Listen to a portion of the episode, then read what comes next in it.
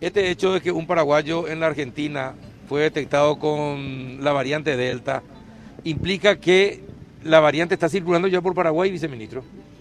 Bueno, esa información justamente ayer lo, estaba chequeando el doctor Sequera, ¿verdad? No, no, no, quiero este, lanzar una información que no sea oficial, ¿verdad?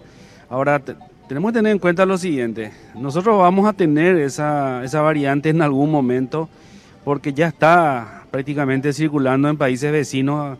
Nosotros tenemos una frontera seca de kilómetros y es imposible asegurar de que alguien no sea, digamos, el vehículo de esa, de esa variante y pueda ingresar al país.